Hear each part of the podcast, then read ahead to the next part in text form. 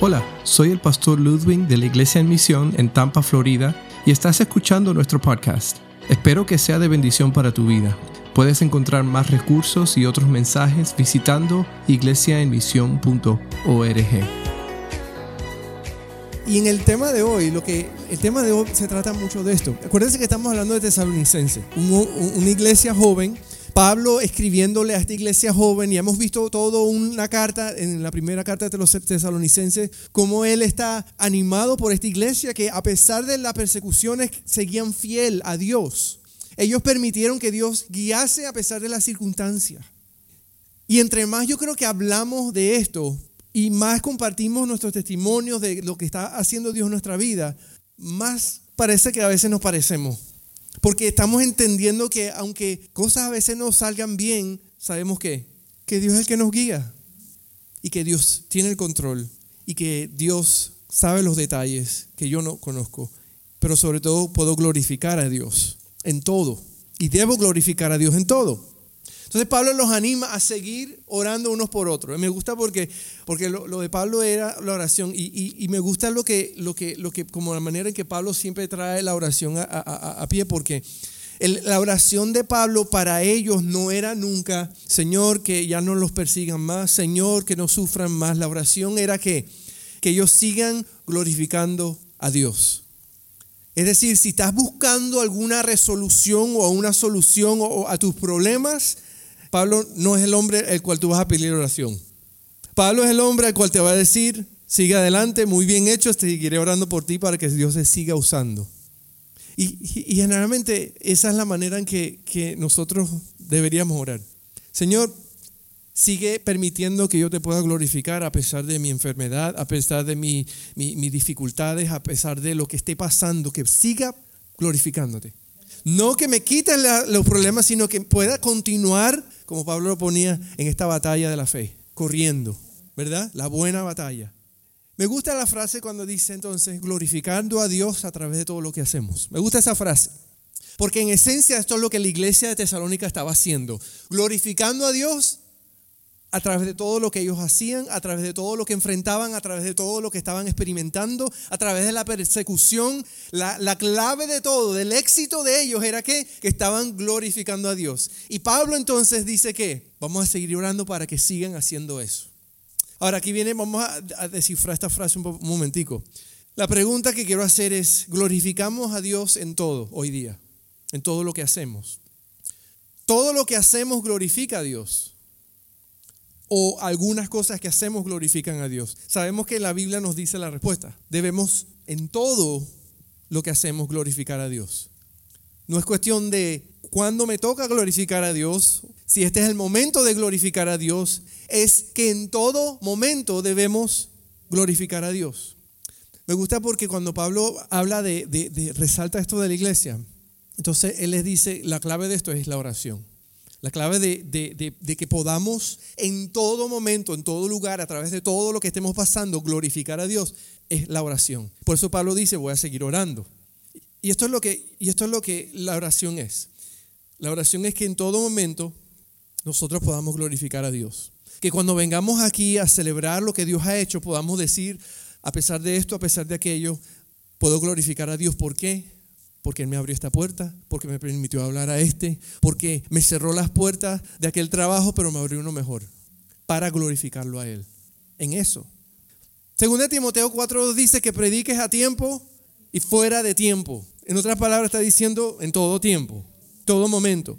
Lo que creemos en cuanto a nuestra fe, nuestra vida de iglesia, ministerio, básicamente, cuando estamos hablando de que podemos glorificar a Dios en todo momento, en todo lugar, lo que estamos diciendo es que nuestra fe se está manifestando en todo lo que hacemos. Porque si yo creo que Dios es bueno, yo sé que aunque esté pasando dificultades, Dios es bueno y mis acciones van a qué? Demostrar mi fe.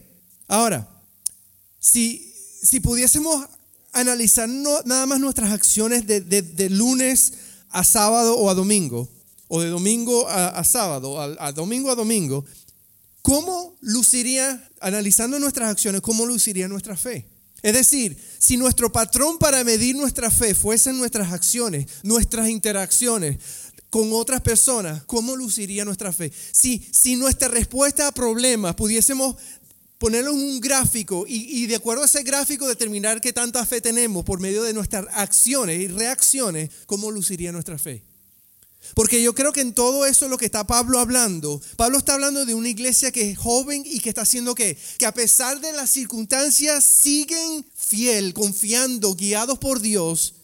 Pablo lo que está viendo aquí es que, que su, que su fe es verdadera, que su fe es real, de que no se están dejando llevar por lo que esté sucediendo, sino que están confiando que Dios está en control. Y por eso es que Pablo dice, seguimos orando, seguimos orando por eso.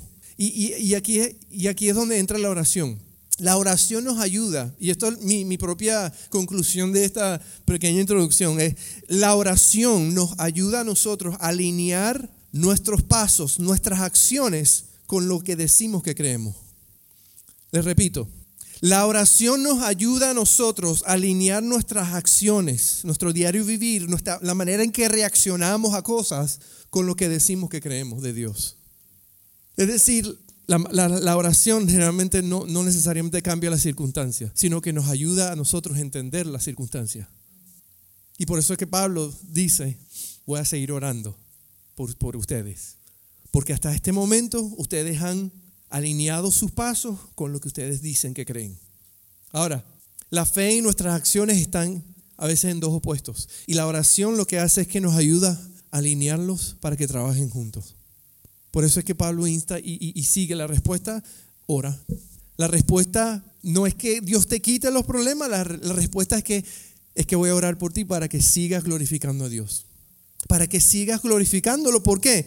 No es que, no es que como, como, como, como Tío dijo, no es porque nada más lo bueno, voy a disfrutar lo bueno. No, tengo que aprender también de que hay cosas malas y que tengo que hacer qué? Glorificar a Dios en medio de la dificultad. Ahora, ¿cuál es la oración? Pues la oración es que, que mis pasos se alineen con mi fe, que mis acciones se alineen con lo que yo creo de Dios. Porque ahí entonces, ¿qué va a suceder? Dios será glorificado. Es donde Dios es glorificado. O sea que en realidad todo lo que nosotros hacemos todos los días de la semana es simplemente alinearnos a lo que, a lo que sabemos y creemos que, que Dios quiere, a su voluntad alinearnos a la fe que Dios ha puesto en nosotros, alinearnos y no dejar de dudar, sino que confiamos. ¿Y qué es lo que ayuda a la oración? Nos ayuda a eso. Entonces, en el, en el tema de hoy, cuando estamos hablando del tema, dice cuidado con lo que crees. Porque a veces entonces, ¿qué, ¿qué tiene que ver con eso? Que tenemos que tener cuidado con nuestra fe y asegurarnos que nuestra fe descanse en quién? en buen lugar, en la palabra de Dios y no en lo que otros digan o lo que la corriente dice, sino lo que la palabra de Dios dice. ¿Para qué? Para que cuando oremos y, actuemos y vivamos, estemos alineados con la voluntad de Dios, no con la corriente de este mundo. ¿Ok? Entonces, vamos a ver rapidito, voy a leer los primeros dos versículos hoy, tengo aquí unos 14 minutos y voy a tratar de volar por esto para que entendamos esto de la, lo que, la importancia de la oración en nuestras vidas, para que nos ayude a alinearnos a la voluntad de Dios, para mantenernos alineados con el fin de que en todo lo que hacemos, de lunes a viernes, de lunes a sábado, todos los días, sea glorificarlo a Él. ¿Ok? Dice entonces, según Tesalonicenses 2 del 1 al 2, ahora bien hermanos, en cuanto a la venida de nuestro Señor Jesucristo y a nuestra reunión con Él, les pedimos que no pierdan la cabeza ni se alarmen por ciertas profecías, ni por mensajes orales o escritos supuestamente nuestros que digan, ya llegó el día del Señor. ¿Qué estaba ocurriendo? Que, que habían muchas personas por falsos profetas, falsos escritos que estaban diciendo a la iglesia joven, ya Cristo vino. Es más, ya Cristo vino. Ustedes están ahorita viendo la tribulación, están sufriendo ahorita porque la Biblia dice que van a sufrir. Tenían unos malos entendimientos y malos conceptos de lo que era, lo que era el proceso en el que estaban viviendo. Y los querían obviamente desalentar, diciéndoles básicamente, ya Cristo vino y se lo perdieron. Pablo entonces viene y les dice, en primero, no se alarmen por los rumores. ¿Sí? Ellos estaban alarmados porque habían rumores de qué? De que Cristo había regresado, de que ya estaba en la tribulación. En fin y al cabo, la verdad es que siempre vamos a estar siendo engañados en esta vida. La economía, que si está a punto de explotar y todo el mundo va a quedar en la calle, o que si este, las religiones y, y, todas las religiones no sirven y todo es mentira, o que la salud, te llegó el informe de que la salud tuya, hay algún problema en tu salud y puede ser real, puede no, así que eh, toda nuestra esperanza está perdiéndose. o tu familia, eh, eh, escuchamos rumores, cosas de nuestra familia, escuchamos en la política, la política que nos dicen, nos prometen los, políticos cosas y, y, ponemos, empezamos a creernos en este vaivén de cosas, ¿verdad? Pablo, Pablo está diciendo, no se alarmen por los rumores.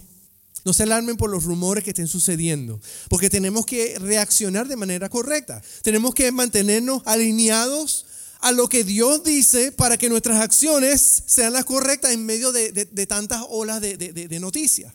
Se nos olvida que a veces que el príncipe de este mundo es Satanás. El príncipe de este mundo es Satanás y él es el padre de mentira. ¿Sí? El padre de mentira que quiere engañar y que quiere simplemente mantener a la gente desenfocada, fuera del foco de Dios y enfocada en sus propios asuntos, en sus problemas. Entonces, ¿qué dice él entonces en cuanto a, a no alarmarse? Primero, él nos dice que nosotros nos alarmamos a veces cuando creemos lo que otros dicen. Él dice, nosotros a veces creemos mucho lo que otros dicen. Algunos decían que Pablo y otros ministros habían dicho que Jesús había regresado. Pero Pablo les dice que no se alarmen por lo que otros digan. Es más, él les dice, si tienen dudas, pregúntenme directamente. Todavía estoy vivo. ¿sí? Lo contrario de eso es lo que llamamos el chisme. Pablo dijo esto, sí, pero ve, como siempre me acuerdo que, mi mamá decía, ve y córtale la cabeza al chisme, ve a cortarle la cabeza a la culebra. Y una vez, en vez de empezar, bueno, él dijo, ella dijo, Pablo está diciendo, ven y digan, pregúntame directamente. Cristo no ha regresado todavía. Aún nos lo dicen, aún nos quisieran, pero no es así. Creemos todo y ese es el problema que Pablo está diciendo. Tenemos que tener cuidado de creer todo lo que escuchamos. Pero también dice, tenemos que tener cuidado de creer todo lo que la gente importante dice. Hoy, hoy, es interesante porque a veces ponen en las noticias los actores, los famosos. Y los famosos se paran y dicen una barbaridad, una cosa ahí. Ah, con la esperanza de qué? De que los miles de seguidores que tengan, porque, porque son, hacen tremendas películas, pues se comen todo el cuento. Hay un actor que siempre me, siempre me gustó cuando estaba creciendo yo, el Jim Carrey. ¿Ustedes Jim Carrey? Por las películas de comedia que le hacía y todo lo demás. Pero a medida que se ha puesto más viejo, parece que se ha puesto más amargado también. Porque ahora todo lo que él habla y todo lo que pone es hablando barbaridades y groserías sobre el presidente y sobre la política y sobre todo el mundo, menos él, porque él es perfecto. ¿Me explico? Pero entonces el, fin es de qué? Es simplemente utilizar esa plataforma para qué? Para traer odio, división, qué sé yo. Y mucha gente, ¿qué hace? Se come el cuento. O vivimos en la era de, las aplicaciones sociales y todo lo demás. Y ponte a ver que, lo que más le gusta hacer en línea es discutir. Alguien a veces ha dado ejemplos de, las discusiones. Nos gusta discutir, entonces la discusión en línea es como si tú estuvieras este, en pañales en un daycare de, puros bebés y, llorando y gritando y tirando, porque en realidad nadie hace nada con la discusión. Es una pérdida de tiempo. Nada va a cambiar con que discutamos lo que esté sucediendo en el mundo o eh, por medio de los medios sociales. Porque en persona, si estás seguro que si tú paras a una persona que esté discutiendo con otra en persona, pues ninguno de los dos va a hacer nada. Ninguno va a resolver ningún problema social ni político. ¿Por qué? Porque ninguno tiene el poder para hacerlo. Pero todos tenemos el deseo de qué? De que nosotros podamos dar nuestra opinión y queremos que la gente nos crea o queremos estar de acuerdo o que la gente esté de acuerdo con lo que nosotros creemos. Al fin y al cabo, no importa. Y a veces nosotros caemos en, en, el error de qué? De comernos el cuento y de creer simplemente porque los medios o la gente importante nos está diciendo algo. Fíjate que la religión, una de las religiones más falsas de este mundo, tienen miles y miles y miles de seguidores y millones de seguidores en todo el mundo que han convencido a ciertos grupos dentro de esta religión que lo correcto y lo, digno, lo bueno que tú debes hacer es, matar a alguien que no crea lo que tú crees. Que tú puedes ponerte un, un cinturón de explosivos y volarte porque tú vas a tener una recompensa en el cielo, mientras los que te lo dicen, los importantes, no están dispuestos a hacer eso. A veces creemos, porque el ser humano está como que condicionado a qué? A creer lo que la gente importante dice. Los cristianos nosotros debemos recordar lo que verdaderamente es importante. Pablo otra cosa que les dice es que no solamente tengas, no creas lo que otros dicen o creas lo que lo gente importante dice, pero dice no creas necesariamente lo que está escrito. El problema cuando estaba Pablo es que había gente que estaba escribiendo falsas enseñanzas a nombre de Pablo. Y se estaban regando estos escritos y Pablo decía, no creas todo lo que está escrito. Y no nos estamos refiriendo a la palabra de Dios, estamos refiriendo a aquellas cosas que estaban siendo escritas en nombre de Dios, en nombre de apóstoles o en nombre de Pablo. ¿Para qué? Para, para mentir, para engañar. ¿Se acuerdan que hace unos meses atrás hablamos de la, batalla de la mente? La, batalla más grande de tu vida. ¿Que se encuentra dónde? En tu mente. La guerra de hoy no es una guerra necesariamente de balas, sino una guerra de, ideas que constantemente están siendo metidas en tu cabeza. Vete a las escuelas. Hace años, ustedes se acuerdan cuando empezaban a hablar de, enseñar el currículum de, lo que era la evolución. Sigue siendo una hipótesis, sigue siendo un tal vez, no sabemos pero hoy día se enseña como un hecho. Que el hecho de ya de, nosotros lo que creemos que, Dios creó el, cielo y la tierra, de creo, todo eso, ya eso es un mito, ya eso es una mentira, pero ahora se enseña la mentira como las verdades. ¿Por qué? Porque es una guerra constante de, ideas. Y entre más lo repetimos, más, no, más lo creemos. Me acuerdo hace como 15 años, no me acuerdo cuándo ya. Me acuerdo que en esa época existía MTV, Music Television, ese, ¿saben cuál es MTV? El canal de, que antes ponían música en, en esa televisión, en ese canal. Yo me acuerdo que en esa época yo estaba en la casa de pastor de ahí en Cali. Eh, con sus hijos y eso, y, y, ellos pusieron, o la hija puso un video, el, canal. Ya en esa época, ya estaban empezando a poner eh, videoclips con, eh, como, con mujeres besándose, hombres, bueno, era más mujer en esa época. Y yo me acuerdo que la esposa del pastor dijo eso, ella dijo, le dijo obviamente no, no apaga eso, pero le dijo, en 10 años eso va a ser normal. Porque sutilmente, ¿qué empieza? Se empieza a meter. Hoy día, hoy día tenemos políticos que están empujando por agendas y por todo lo demás. Porque la mentira y, y, la falsedad que empieza, empieza poco a poco metiéndose y esta es la guerra de las, de las ideas. Y entre más consumimos falsas ideas, más llegamos, llega un punto que nos comemos esas mentiras y, lo, hacemos como verdad. Además, la Biblia lo pone de esta manera. La, Biblia dice que lo malo se llamará bueno y lo bueno se llamará malo. Por eso Pablo dice, ten cuidado con lo que, incluso lo que está escrito. Pablo, se, Pablo está diciendo, ¿sabe qué? Ten cuidado, si estuviera hoy día, él dice, ten cuidado con, con el internet. Ten cuidado con todo lo que tú ves en Facebook, en el chismebook, como dicen, chismebook. Ten cuidado. Generalmente lo que ponemos en Facebook es, lo bueno, bonito, lo que todo lo que está bien. Queremos que la gente se, se, emocione de lo que está pasando en nuestra vida, qué emoción. Pero, pero lo malo, mucha, muy poco ponemos. Ponemos lo malo de otros, pero no lo malo que estemos viviendo. Entonces Pablo está diciendo, ten cuidado, libros, personas que, eh, eh, déjame decirte, ustedes saben muy bien, hay iglesias, super mega iglesias cristianas donde, donde lo, menos, lo último que encuentras es el, Evangelio siendo predicado y más, eh, parece más bien un, centro de, de, de, ¿ah? de, autoayuda y de self-esteem para que te sientas bien, de motivacionales, pero con la cúpula de que esto es el Evangelio. Pablo está diciendo, ten cuidado con lo que crees, ten cuidado con quien lo dice, ten cuidado con lo que está escrito. La respuesta de Pablo siempre ha sido cuál? Escudriñarlo todo y retener lo bueno. Porque si es bueno, está alineado con la palabra de Dios. Y si aparenta bueno y no está alineado con la palabra de Dios, entonces no debe ser bueno. Tenemos que tener cuidado. Porque la palabra es nuestra brújula.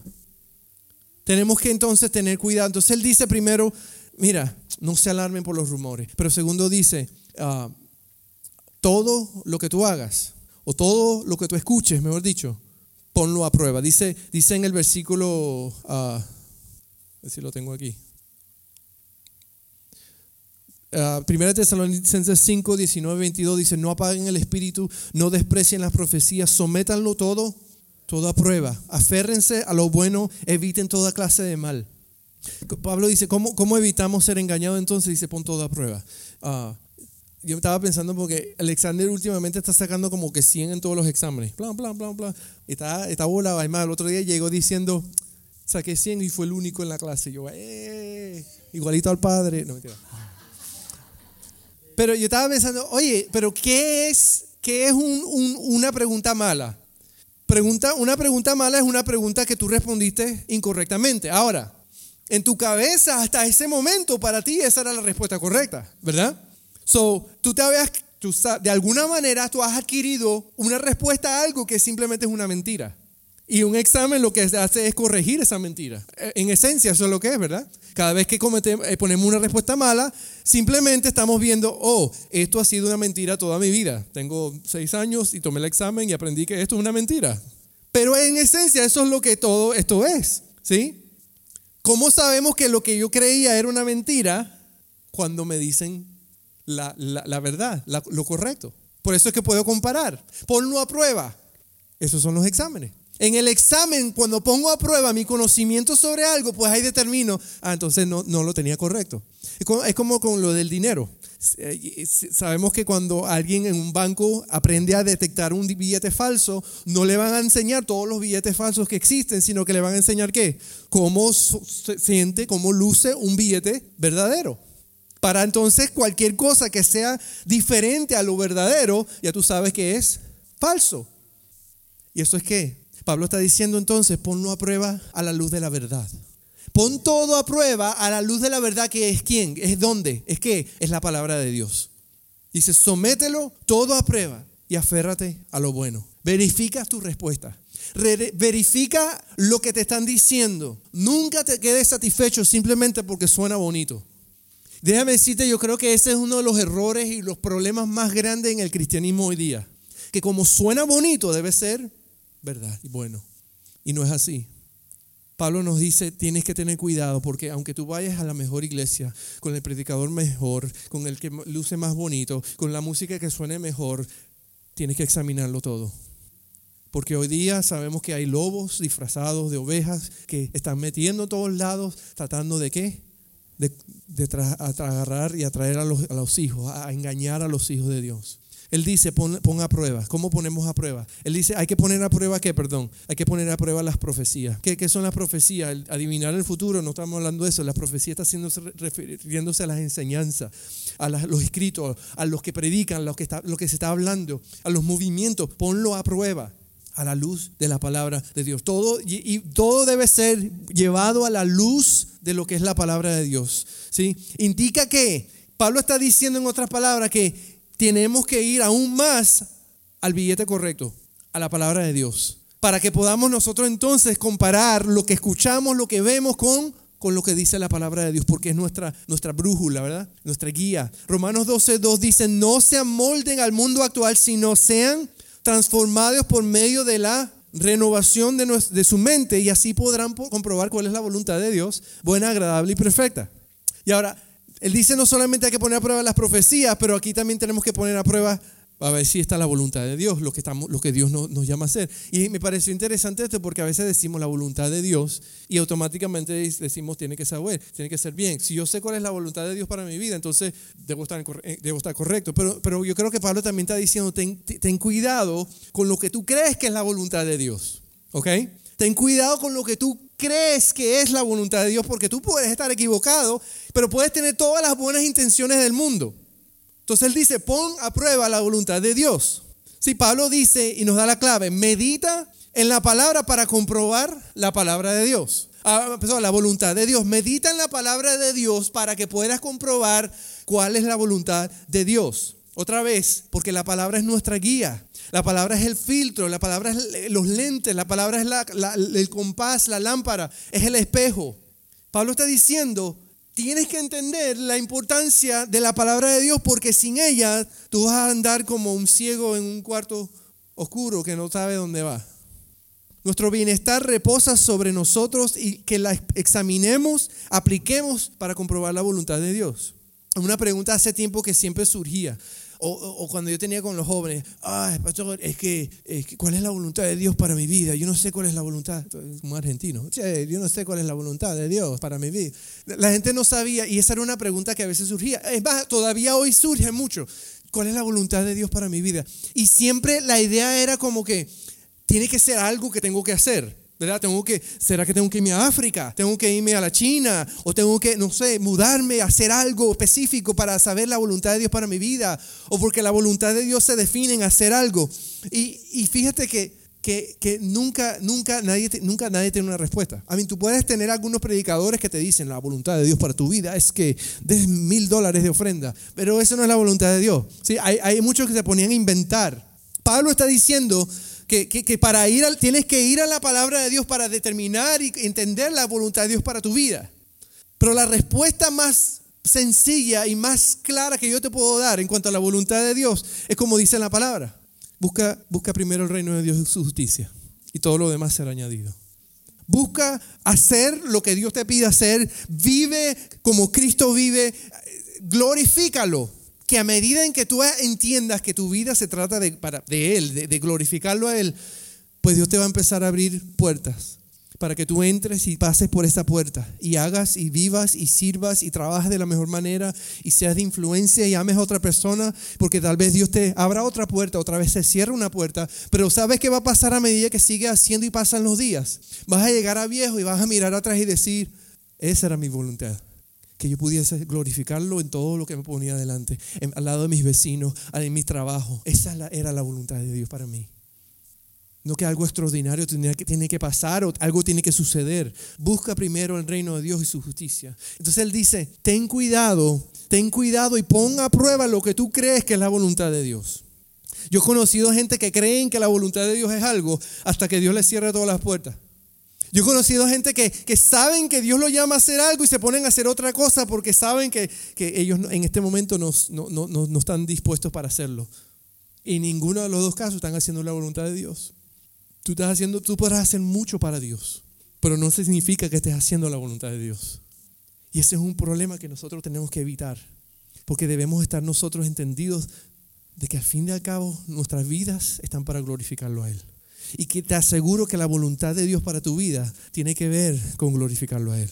Tiene que ver con, con ir a su palabra, tiene que ver con, con honrarlo, con hacer lo correcto, con hablar de Él, más que simplemente hacer cosas para Él. Primera Corintios, 2 ah, Corintios 13, 5 dice, dice, examínense para ver si están en la fe. Pruébense a sí mismos. ¿No, ¿No se dan cuenta de que Cristo Jesús está en ustedes? Al menos que fracasen en la prueba. Sí, hay que poner a prueba no solamente las profecías, no solamente la voluntad de Dios o lo que creemos que es la voluntad, pero hay que, Pablo está diciendo, tienes que poner a prueba tu propia vida. Tú tienes que proveer a prueba tu propia vida. una de las cosas que, me ha pasado en el trabajo que me da risa porque cuando me pasa, bueno, ya no, casi no me pasa, pero cuando le pasa a los muchachos me, río.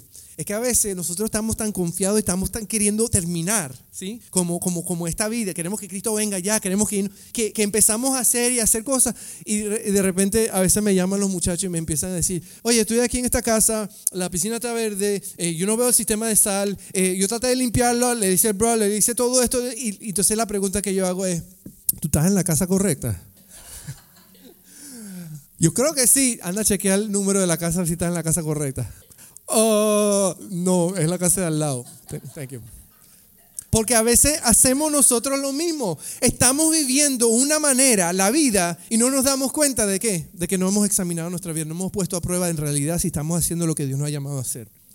Y sabe lo triste es que cuando nos damos cuenta, nos damos cuenta de que perdimos tiempo, pedimos esfuerzo y nos metimos en más problemas de lo que debemos estar. Simplemente porque creímos una cosa porque alguien nos dijo algo. A veces yo me, yo me, yo me imagino a aquellas personas. Yo me acuerdo en Cali, cuando estuve en Cali, eso era un problema.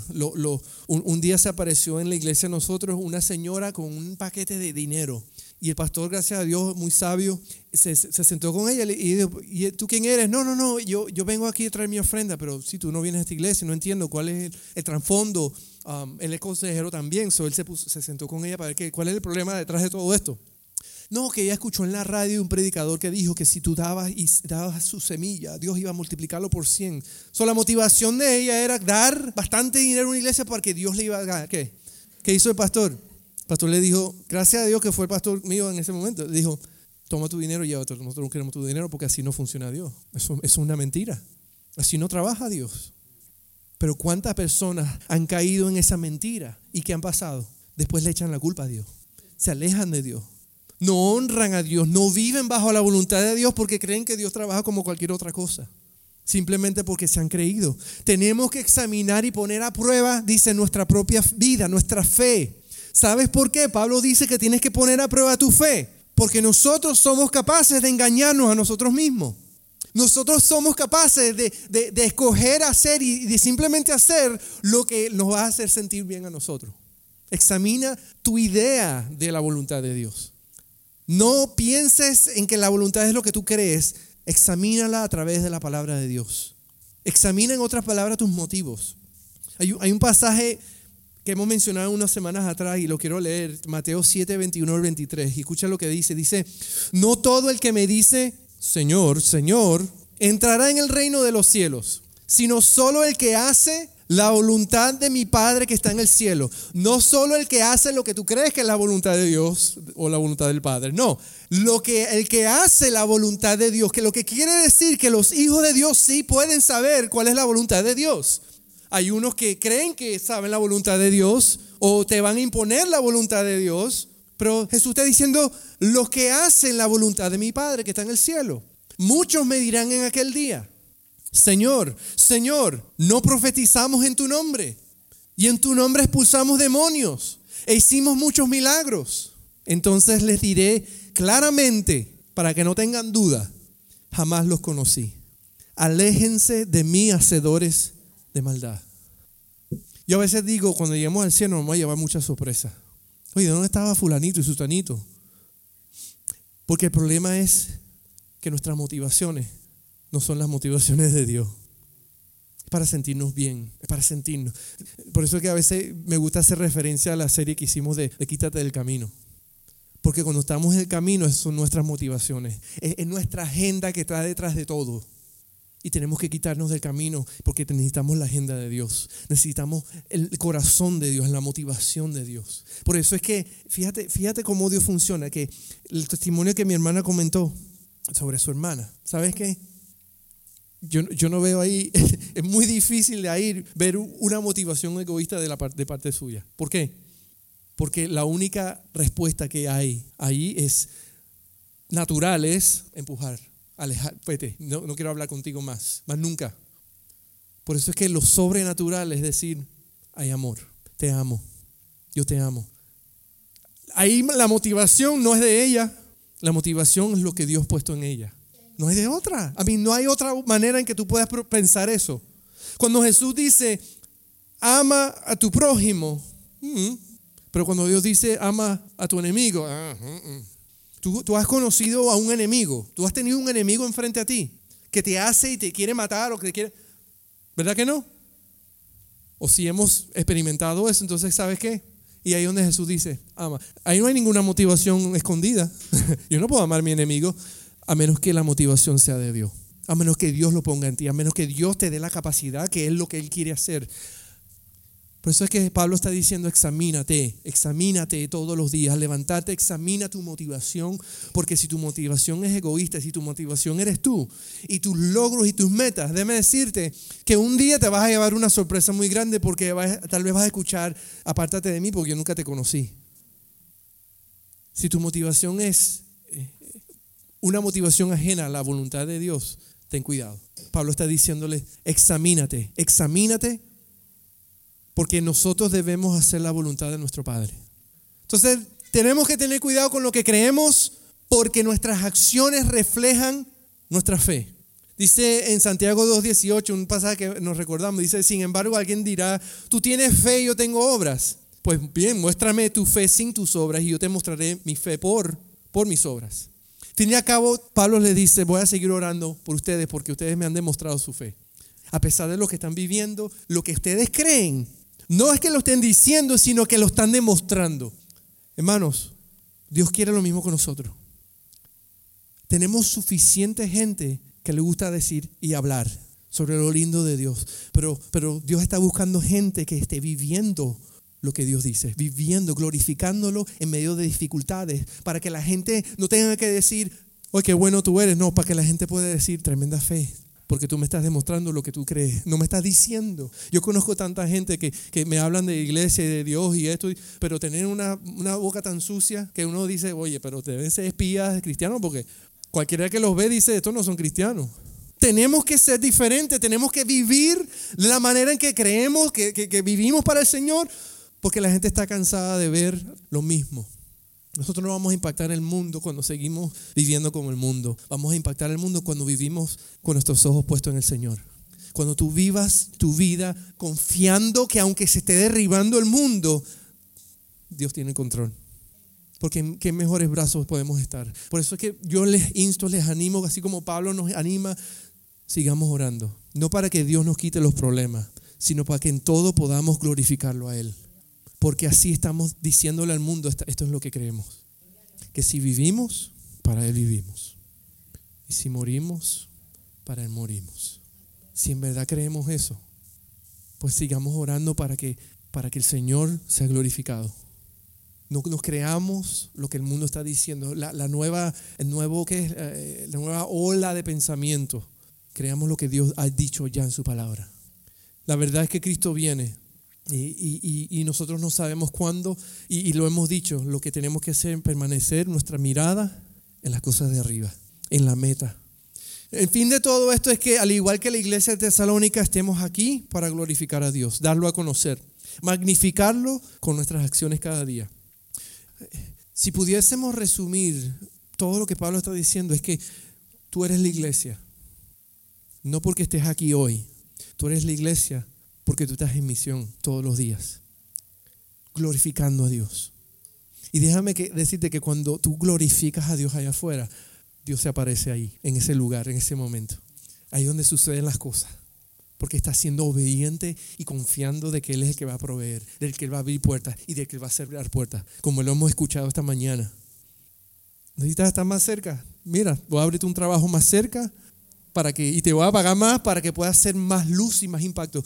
Cuando hablábamos de, Josué, yo les dije, mm, hay un grupo que se quedó en el desierto porque estaban recibiendo maná y Dios los había cuidado, los había bendecido. Pero, pero el grupo que entró entendió que, que las bendiciones no eran para, para quedarnos cómodos. Las bendiciones eran para que sigamos cumpliendo la voluntad de Dios, yendo a la tierra que nos prometió. Y unos se quedaron afuera, ¿se acuerdan la historia? Porque estaban bien, estaban cómodos. Pero las bendiciones nunca son, nunca van a ser para quedarnos tranquilos. Las bendiciones es para que sigamos adelante proclamando y glorificando al Señor. Así que tenemos que nosotros alinear nuestra fe con nuestras acciones por medio de la oración para que nosotros podamos comprobar la voluntad de Dios. Ponlo a, ponlo a prueba, pon tu vida a prueba y deja que el Señor entonces te, te ayude a estar claro de su voluntad. Espero que hayas disfrutado de este podcast en este día y recuerda visitar nuestra página iglesiaemisión.org donde encontrarás más recursos para el día a día.